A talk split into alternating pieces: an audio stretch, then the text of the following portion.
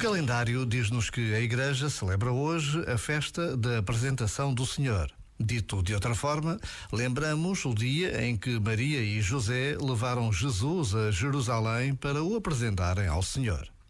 Basta uma breve pausa para trazermos à memória do coração o que sabemos sobre Jesus, Nasceu em Belém, um recém-nascido igual a todos os outros, e cresceu, como qualquer criança, cumprindo as tradições do seu povo. Passados mais de dois mil anos, continua presente na vida de milhões de crentes por todo o mundo. O mistério da fé permanece, inquieta, tranquiliza e anima. Já agora, vale a pena pensar nisto. Este momento está disponível em podcast no site e na app.